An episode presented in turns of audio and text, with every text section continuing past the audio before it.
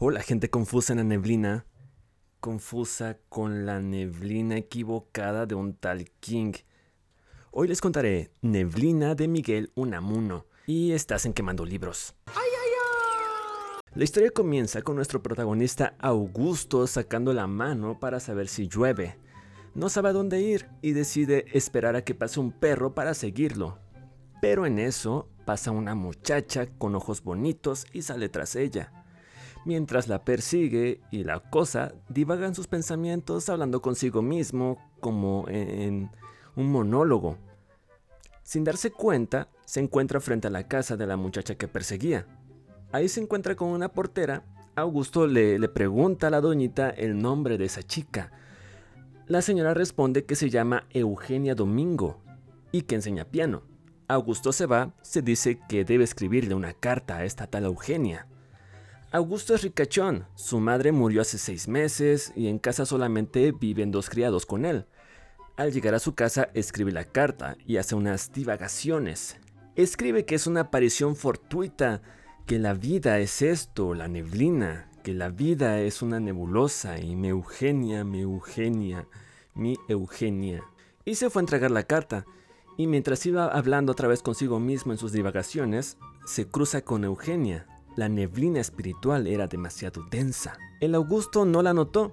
Ambos siguieron su camino en direcciones contrarias. Augusto llega con la doñita, la portera, le da la carta y le pide que se la dé a Eugenia. La doñita dice que tiene un noviecito. Augusto dice que tiene que conquistarla, que tiene que conquistarla y que será su Eugenia, suya. Augusto llegó al casino, o no sé con qué se refiere al casino porque llegó a jugar ajedrez con su amigo Víctor. Víctor lo notó distraído durante el juego. Augusto le dice que está enamorado de una mujer y Víctor pregunta cómo es. Augusto dice que no se acuerda de nada de ella, solo recuerda sus hermosos ojos y que se llama Eugenia Domingo. Terminan el juego y Augusto se fue. Se pregunta qué es el amor, que cuando uno lo define deja de serlo, que aunque no la conozca lo hará después, pues el amor procede al conocimiento. Y ahí se fue haciendo sus divagaciones sin darse cuenta que pasó otra vez enfrente de Eugenia. Llega a su casa y habló sobre ella, sobre casarse con sus criados. La criada Liduvina le hizo recordar las palabras de su madre muerta, que su madre le pidió que se casara con una mujer que sepa amar, que se adueña de su corazón y sepa gobernarlo, entonces Augusto dice que esta mujer sabe tocar piano y la criada dice que ¿y eso para qué sirve? Y Augusto dice que sirve para lo que sirve y no sirve para lo que no sirve. Entonces Augusto antes de dormir piensa que el aburrimiento es el fondo de la vida y que ese mismo aburrimiento es el que inventó las distracciones, las novelas y el amor. Al despertarse dijo que la lógica lo pone el hombre y el supremo arte es el del azar. Salió de su casa y volvió a cruzarse con Eugenia. Esta vez sí que supo que era ella, pero aún así decide mejor ir con la portera.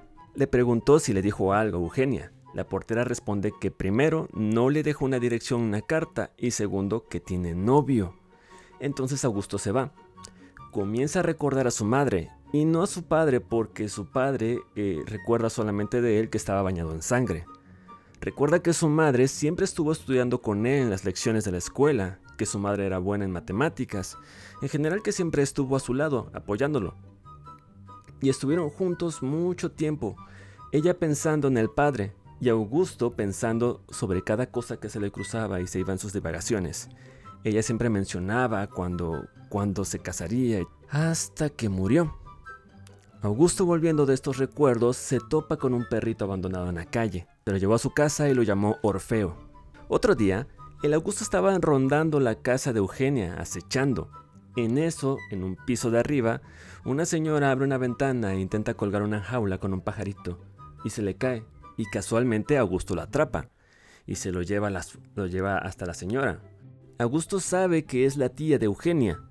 Lo hacen pasar, hablan, parece que la tía conoce o conoció a la madre de Augusto, doña Soledad, el tío dice que es anarquista y la tía dice que no le haga caso a ese vejete. Augusto le confiesa que anda tras los huesitos de la sobrina. La señora dice que lo considera un buen candidato para su sobrina y que por cierto está endeudada. Augusto en su casa le contó todo a su perrito Orfeo. y el perrito solo lo veía con. Más tarde llega Eugenia y su tía le cuenta que don Augusto anda tras ella, que es noble, que es joven, no feo, apuesto, bien educado y sobre todo rico. Rico, chica, sobre todo rico. La Eugenia le dice a su tía que ella trabaja, que se quede con su dinero, que ella trabaja para no venderse. Otro día, Augusto se encuentra en la casa de Eugenia, acompañado por los tíos, los tres esperando a Eugenia. En eso llega y la tía los presenta. Mira, mijita, este es don Augusto. Mira, mijita, este es don Augusto que vino a conocerte. Y la Eugenia dice, ¿y este caballero? ¿Y este? La tía dice que es el hijo de doña Soledad, que es amigo ya de la casa y que quiere conocerla. Y admirarla, dice Augusto, que sabe que le gusta el arte, que le gusta la música. Eugenia dice que lo han engañado, que a ella no le gusta, que solamente hace su trabajo, pero no lo disfruta. Ya estaba como enojada. Entonces la tía dice que se calmen, que Augusto ya está enterado de, la deuda. La Eugenia, ya emperrada, dice que qué es todo esto, que a qué se debe la visita. Pues quiere conocerte, mijita. Eugenia comenta que, que mejor se retira, le da la mano a Augusto y se va. Augusto siente más admiración por ella y se fue todo entusiasmado. Al otro día, Eugenia se quejaba con su novio Mauricio. Eugenia le decía que, ese vato de Augusto ahora la buscará para visitarla y ni modo de, de hacerle feo todos los días, que lo mejor será que se casen pronto, Mauricio y Eugenia. Pero el vato dice que en él, que no tiene chamba. Ella dice que entonces los va a mantener a los dos que Mauricio tiene que conseguirse un trabajo. Pero Mauricio dice que en él, que cómo van a vivir de lo que ella gana. Eugenia dice que entonces se ponga a jalar, que se apure. Mauricio dice que está la situación muy difícil y no, no, no, no. Eugenia se enoja y le dice que, se consiga un trabajo, que, que, deje esa beca de niño y que la beca no va a durar para siempre. Y se fue. Al mismo tiempo, Augusto se dirigía al casino a ver a su cuate Víctor. Pero vio a una chica guapa y fue tras ella. Y luego fue tras otra y tras otra y cada una que pasaba, iba tras ella. En eso le cae Víctor. Augusto le comenta que está enamorado de Eugenia, pero al mismo tiempo ve a cada chica y se enamora de ellas. Víctor le explica que tal vez su amor estaba dormido y que Eugenia lo despertó, que estaba enamorado de la idea abstracta de la mujer, pero luego conoció a Eugenia y su amor de abstracción se consolidó en una mujer y que ahora está enamorado de las mujeres, pasando de una mujer al pensamiento concreto o al género colectivo de mujer. Víctor le dice que solo está enamorado de la cabeza, que cree estar enamorado, pero no lo está. Esto hizo enojar a Augusto. Al llegar Augusto a su casa, se lo contó a su perrito Orfeo, sobre estar enamorado y creer estar enamorado. Al otro día, Augusto fue a la casa de Eugenia. Estaban los dos solos. Eugenia le comentó que puede ir a su casa cuando quiera, que si no están sus tíos, ella lo atenderá, siendo amable, pero Augusto se emociona y le comienza a besar la mano. Ella ni siquiera lo toma en cuenta, deja que se la bese. Le dice que no tiene problema con que vaya a verla y que hablen y que hasta la bese la mano, pero que no se engañe, porque tiene novio y está enamorada de él y piensa casarse con él. Augusto le cuestiona sobre estar enamorada. Esto hace enojar un poco a Eugenia, llegan los tíos y Eugenia se despide y se va. La tía chismosa le pregunta cómo va eso Augusto le dice que no afloja ni aflojará porque está enamorada de su novio y no puede violentar la voluntad, que tratándose de su felicidad haría cualquier cosa por fomentarla, hasta sacrificarse. Augusto dice que hará un acto heroico, haciendo referencia a que va a saldar la deuda de Eugenia. En casa de Augusto, él recibe a una chica que plancha. La morrita, en cuanto lo ve, Ve Augusto, se ruboriza, se pone nerviosa porque desde hacía años Augusto nunca la había mirado. A pesar de que muchos, muchos hombres la miraban, él era el único que no la miraba, que no la apreciaba. Augusto dice que parece otra. Y la morrita, que se llama Rosario, le dice que él parece otro. Augusto dice que, que se acerque bien porque ha estado ciego como en una neblina. La Rosario se pone a llorar por todo lo que le dijo Augusto. Augusto la abraza le dice que otra mujer lo ha vuelto a la vida. La chica le pregunta si es una mala mujer. Augusto le dice que no, pero esa mujer no lo ama. Y pregunta a Rosario si ella lo va a querer a él. La morrita en sollozos dice que sí. Ya estaba la morrita sentada en las piernas de Augusto, y en eso entra la criada y se levantan los dos como si nada hubiera pasado y se va la criada. Entonces se despiden Rosario y Augusto. Vuelve a entrar la criada y dice que ya anda ahí queriendo hacer con esta, la que no pudo hacer con la otra. Días después, la Eugenia le cae en la casa a Augusto, le reclama sobre su deuda, de por qué la pagó, que si acaso intenta ligarla de esa manera para que, que se le agradezca, que seguramente trata de comprarla de esa manera y que solamente es comprar su cuerpo. Eugenia dice que solo por eso trabajará más duro, hará que su novio trabaje y que se van a casar y van a vivir juntos. Augusto dice que, que, lo hizo porque quiere su felicidad, aunque se case con otro. Eugenia dice, ah, entonces solo quieres hacerte el héroe mártir, la víctima. Y se va, emperrada. Augusto se quedó confuso en la neblina. Salió de su casa sin darse cuenta, entró a una iglesia y comenzó a pensar en su madre. Y se topa con un sacerdote. El sacerdote le cuenta que su hijo murió, que se quitó la vida y lamenta mucho su pérdida. Le dijo a Augusto que se aprende de la vida viviéndola. Le dice que se case aunque sea con alguien que él no ame, pero que sí lo amen. Augusto se acordó de la morrita Rosario. Se despidieron, Augusto se fue al casino, quería despejar la neblina de su mente. Llega con su amiguísimo Víctor. Víctor cuenta que lleva 12 años de casado, que los obligaron a casarse por coger antes, primero sufrieron por no tener hijos y luego disfrutaron por no tener hijos. El punto es que ahora sufre porque ahora sí que tienen, están embarazados y van a tener un hijo. Se despiden y Augusto se va a su casa pensativo, pensando sobre el sacerdote, pensando sobre su amigo, pensando sobre el rosario, y todo eso se lo dijo a su perrito Orfeo. Mientras tanto, la tía de Eugenia le reclama a la Eugenia. Eugenia estaba emperrada diciendo cada dos por tres que ese vato quiso comprarla, comprarla a ella. Eugenia dice que no siente nada por Augusto y que ama a su noviecito, que el Augusto lo siente, lo siente vacío y demasiado bueno, que si su novio no trabaja, ella lo va a mantener y que será suyo su noviecito Mauricio y cada vez más suyo. Y la tía dice que reflexione sobre lo que anda diciendo, porque Augusto es bueno y ricachón.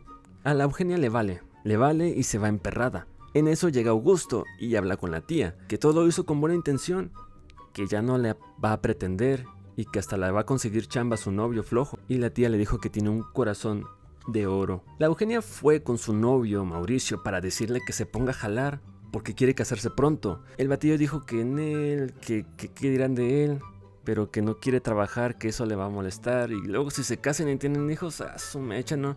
Voy a tener que trabajar más. ¿Sabes qué? Mejor ve y cásate con, con el Augusto. Ella se sorprende y se siente enojada, le pregunta qué va a pasar con su relación. Y el batillo le dice que pues...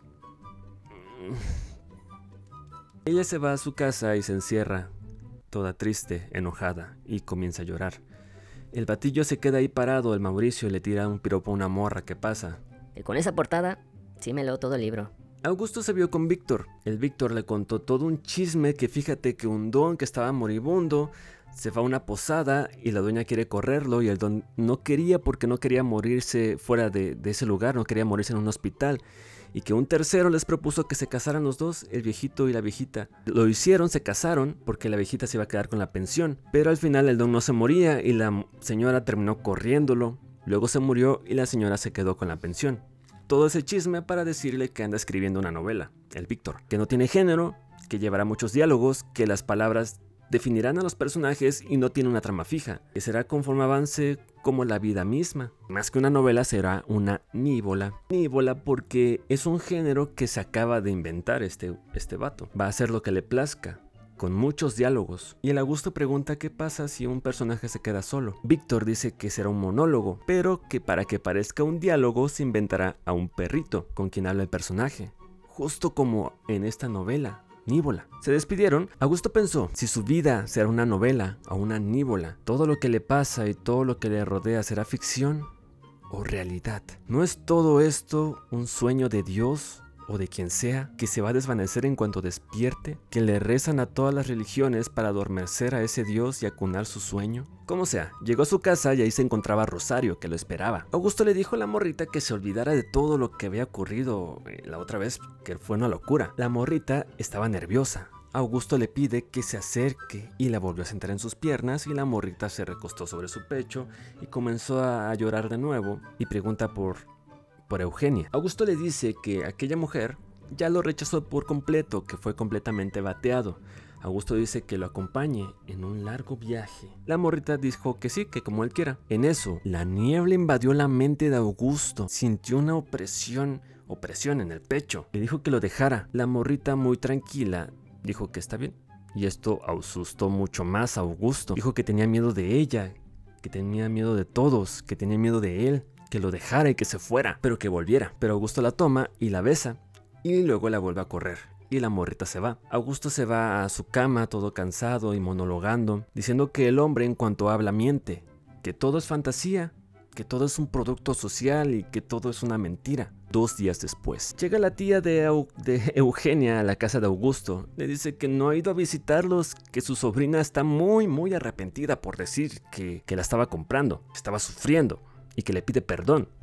Que si no es mucha molestia, que sí acepta el regalo de pagarle la deuda, pero sin ningún compromiso, ¿eh? Esto alteró mucho a Augusto. ¿Cómo que sin ningún compromiso? ¿Qué quiere usted decir? Ahora resulta que viene a pedirme perdón y vuelve a ofenderme. Augusto le dijo que, que, se quede con su casa, que pagó la hipoteca y ya no le importa. La tía diciendo que no se ponga así, que, que su sobrina quiere su amistad y solo actuó por impulso. Además, ya no tiene novio.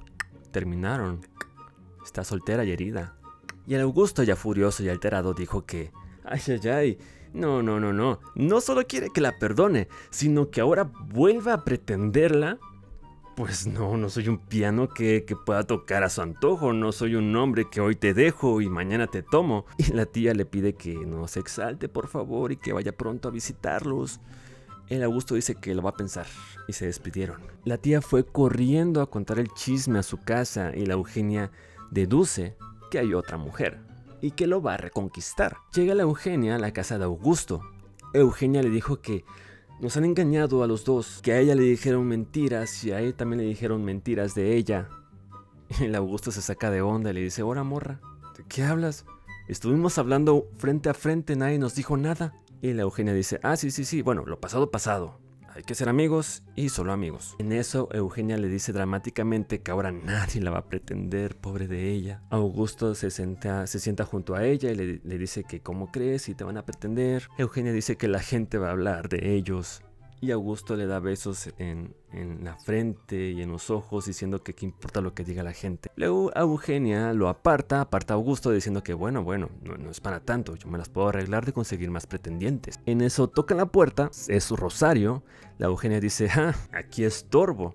No, pues ya, ya vi que no podemos ser amigos, ya me voy porque te están esperando. Y se va, le da la mano diciendo que son amigos y se va y entra Rosario. La Rosario dice que no tiene celos, solo se preocupa por su felicidad y que tiene 19 años, pero que esa mujer, la Eugenia, lo está engañando. Augusto, todo, todo grosero, le dice que a ti qué te importa, morrita, solo eres inocencia y, y malicia precoz. La Rosario le dice que solo es cariño y nada más, porque ve que es un hombre infeliz. Augusto se conmueve con esto y se prende, y como que la quiere jalar otra vez pero Rosario dice que en él, que hasta que se encuentre tranquilo. Entonces se despide y Augusto se queda hablando con, un criado. Le pregunta sobre qué hacer cuando está enamorado de dos mujeres. El criado dice que se case con las dos, que no les importará. Cero dramas, que el drama es solo para la gente que lee novelas y va al teatro. Otro día, el Augusto escuchó otro chisme de otro amigo. Otro día se encontraba Augusto hablando con su camarada Víctor. Víctor le contó que ya, tenido, que ya ha tenido a su hijo que antes todo era discusión con su esposa porque se culpaban el uno al otro por lo del bebé, pero después del parto sintieron como si despertaran de un sueño, como si se volvieran a enamorar, aunque la gente le decía que su esposa quedó toda desfigurada y que envejeció 10 años, pero él dice que la ve más fresca y hermosa que nunca. Augusta pregunta cómo la gente no se da cuenta de sí misma cuando envejece. Víctor le dice que los hijos hacen envejecer a uno, que no se case para permanecer en la ilusión de la eterna juventud, y que se haga filósofo, como Descartes o Spinoza o Kant. Augusto dijo que no hable de filósofos, que él se quiere casar y que de todos modos cree que Platón inventó a Sócrates en sus níbolas o, novelas o níbolas. Y se va, groseramente y enojado. En casi un capítulo entero nos describen a un personaje en todo un capítulo y solamente va a salir en ese capítulo y nada más. Es un erudito estudioso de las mujeres, aunque solamente de los libros. Augusto acude a él. El erudito le dice que conociendo a una mujer conocerá a todas porque comparten la misma alma, pero que si va a estudiar a la mujer, que sea una o si son varias, que sean al menos tres. Y Augusto se fue. Pensando que este vato no tiene alma. Entonces Augusto pensó en agregar a otra mujer para su experimento psicológico, así que decide agregar a su criada, que la Eugenia le habla a la cabeza que Rosario le habla al corazón y que su criada que le cocina le habla a su estómago, mente, sentimiento y voluntad. Llega Rosario y Augusto le pregunta si las mujeres cumplen con su palabra. La morrita dice que uno no debe dar su palabra y que seguramente anda preguntando esas cosas por la otra. Augusto la sienta en sus piernas y olvida su experimento psicológico, pero se exalta, diciendo que si sabe que quiere a otra mujer. Rosario dice que, pues que no le importa, que justo ahora la quiere a ella. Augusto dice que también le parece eso, que la quiere a ella. Y en eso entonces la Rosario se lanza sobre Augusto besándolo y se dan una buena revolcada, un buen faje. Augusto le dijo que, que abriera los ojos para que pudiera verse a sí mismo en sus ojos, pero en chiquito. Luego el Augusto otra vez se separa de ella pidiéndole que, se vaya y, le pide perdón. La Rosario se va teniéndole lástima, que no está bien ese vato de la cabecita. Augusto llama a su criada y como aún seguía prendido, le pareció muy atractiva a su criada y tuvo que salirse de la casa. Se iba diciendo que fue un ridículo al echarla a Rosario y a echarla varias veces. Se pregunta si estará loco. Mientras camina va haciendo gestos, gestos y hablando consigo mismo. Otro día, Augusto ve a Víctor con su hijo. Le pregunta por su novela, Unívola. Víctor le cuenta un poco, y Augusto opina que es un poco grotesca y cínica. Víctor dice que así es la vida, que se case con cualquiera de las dos. Augusto confundido dice que tiene dudas sobre eso. Víctor dice que dudar es pensar y pensar es dudar. Y cuenta que duda cuando escribe su nívola sobre qué les hace decir a sus personajes que la imaginación es un tipo de pensar. Y de repente el autor nos habla directamente sacándome de onda.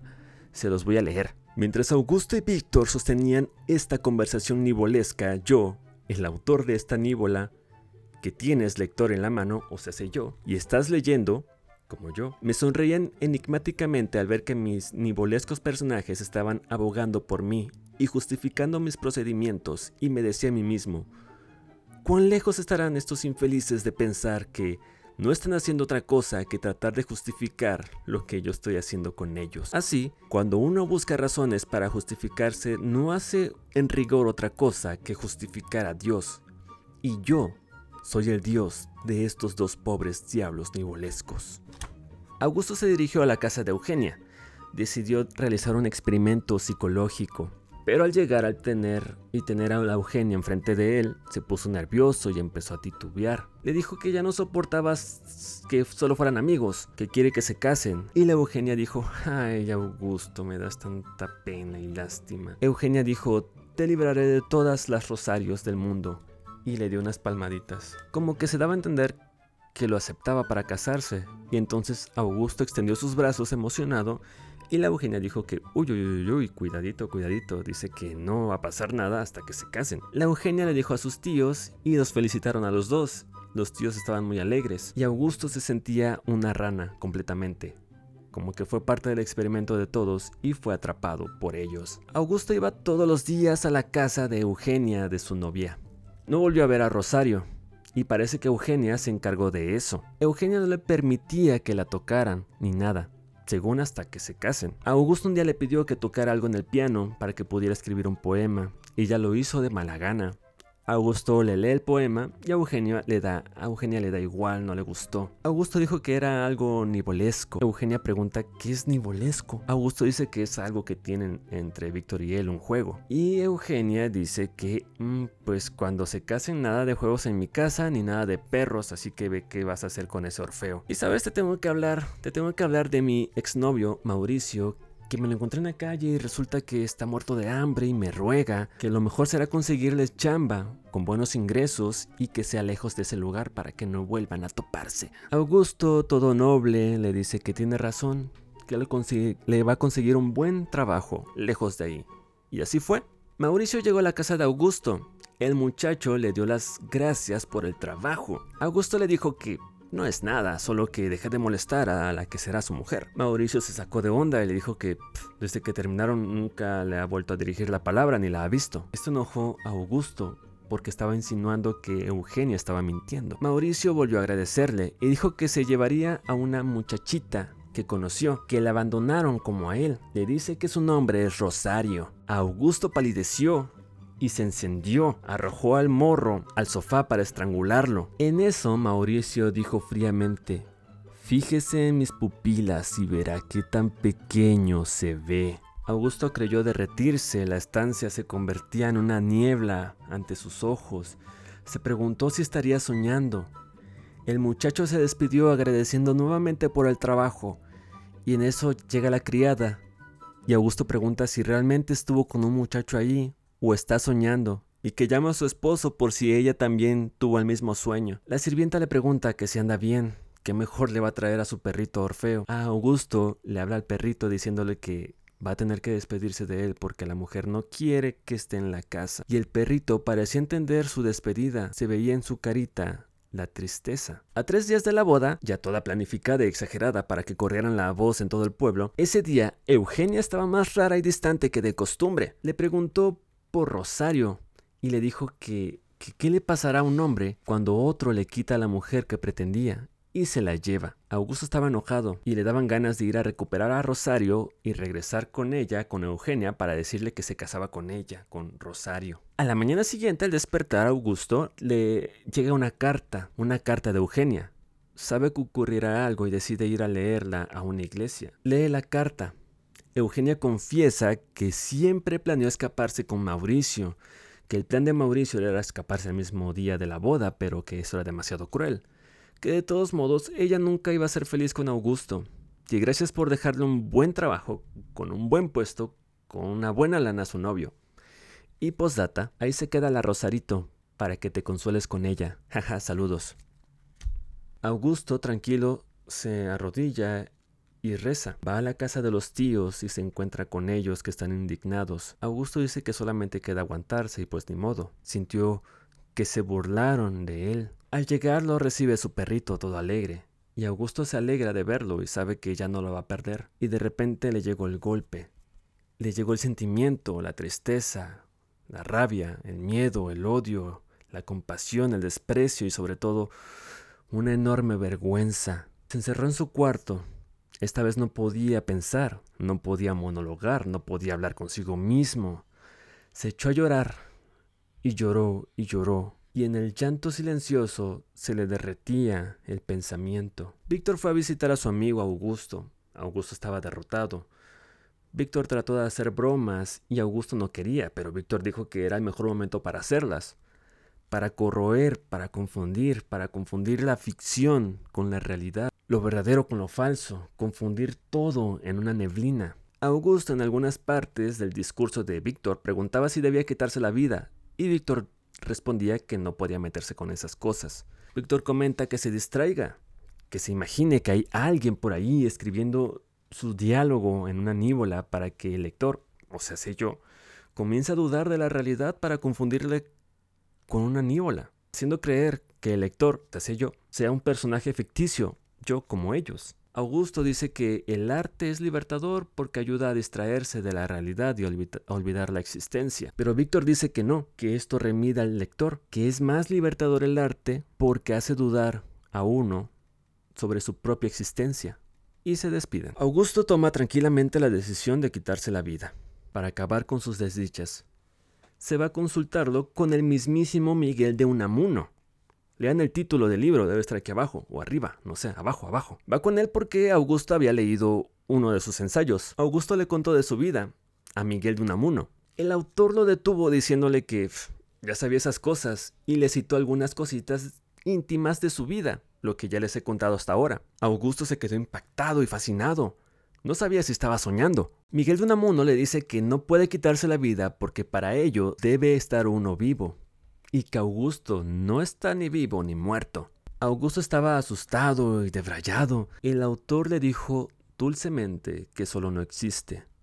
Le dice que, que es una creación, un producto de su fantasía y, de los lectores que leen el relato. No sé yo. Que solo él es un personaje de la nívola y ese era su secreto. El autor le acaba de confesar que es, es solo un personaje de un libro. Augusto, vacío, se quedó con la mirada perdida en el infinito. Luego regresó en sí y con seguridad le dijo, a ver, mire, mire, Miguel, ¿qué tal si en realidad usted es el ente de ficción, que usted solamente es el pretexto para que exista la historia y llegue a los demás. Miguel de Unamuno, el autor, primero se sorprendió y luego se molestó diciendo, pues nada más esto me faltaba. Y el Augusto se puso a discutir con Miguel sobre la existencia de ambos, sobre el autor y sobre él. Una discusión muy entretenida e interesante y divertida. En una parte Miguel Unamuno dice, bueno, usted no se va a suicidar porque que solamente puede hacer lo que a mí se me da la real gana. Pero Augusto dice que la vida misma de los personajes ficticios como Augusto no complacen el capricho del autor, que los personajes son independientes. El autor Miguel de Unamuno ya estaba enojadísimo con los argumentos de Augusto, que le dijo que entonces hará que muera. Augusto dice que no es lo mismo quitarse la vida a que se la quiten. Entonces Miguel cuenta que una vez alguien iba a quitarse la vida, pero lo asaltaron y accidentalmente mató a uno de los ladrones y se le fueron las ganas de suicidarse. Augusto comenta que los suicidas son homicidas frustrados y que no es porque quiera matar a Eugenia y a Mauricio por su traición, pero sí que quiere matar a Miguel de Unamuno. Miguel de Unamuno dice que eso ya es demasiado, demasiado. En cuanto llegues a tu casa morirás. Augusto sentía miedo, le rogaba que no quería morirse, que quería seguir viviendo. Don Miguel de Unamuno dijo que ya lo ha escrito. Ya está escrito. Augusto Emperrado dijo, con que no, ¿eh? con que no lo dejará salir de la niebla. Le dijo que morirá, y se morirán todos los que lean la historia y escuchen a quemando libros, y todos los que se suscriban, y todos morirán. Todos los entes de ficción de una níbola, todos los que son creados morirán. Y se fue. Augusto se fue, cabizbajo, pensativo, y el autor lloró se le salió unas lágrimas. En el camino a su casa, Augusto iba con el pesar de su próxima muerte, pensando en todo lo vivido con, con, Eugenia y con Rosario, toda su tragicomedia histórica se fundía en una neblina, niebla, en una niebla. Se preguntaba si era verdad lo que dijo don Miguel de Unamuno, y se dijo que, imaginando que sea real lo que dijo Miguel, Augusto existe fuera de la mente de ese hombre, y vive en la mente de todos los que lean su historia y existirá eternamente, aunque sea como un alma dolorosa. Llegó a su casa, parecía todo un cadáver que asustó a la criada. Augusto le dice a la criada que él no existe. Hizo cenar algo ligero, pero comenzó a comer demasiado y dijo en voz alta que era inmortal, y pidió más y más comida. La criada ya estaba preocupada, llamó a su esposo. Augusto le dijo que, que no existía, pidió dónde, dónde escribir, y escribió una carta a Miguel de Unamuno, diciendo, se salió con la suya, he muerto, se la dio al criado y le dijo que en cuanto se muera que se la envíe. Se acostó y pidió que le rezaran, y se preguntó si todo fue más que una neblina. El criado le dijo que todo eso no son más que cosas de libros. Y el Augusto dijo, ¿qué cosas? ¿Qué cosas no son cosas de libros? Miguel Unamuno morirá, y esa será su venganza. Y se durmió. Al poco rato despertó lívido, anhelante, mirando más allá de las tinieblas y gritando el nombre de Eugenia. Su criado fue hacia él. Augusto dejó caer su cabeza sobre su pecho y se quedó muerto. El médico dice que murió por algo del corazón, que fue por el estómago, el corazón y la cabeza. Uno de sus criados menciona que fue un suicidio. Y lloran. Don Miguel de Unamuno recibe la carta y se entera de todo.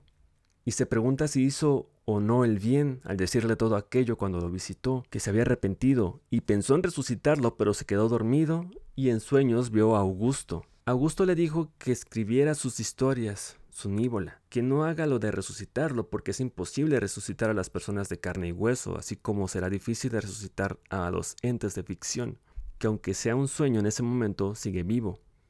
Y se disipó en la neblina. Miguel de Unamuno nos dice que luego soñó que moría y se despertó. Y aquí está la historia de Augusto Pérez.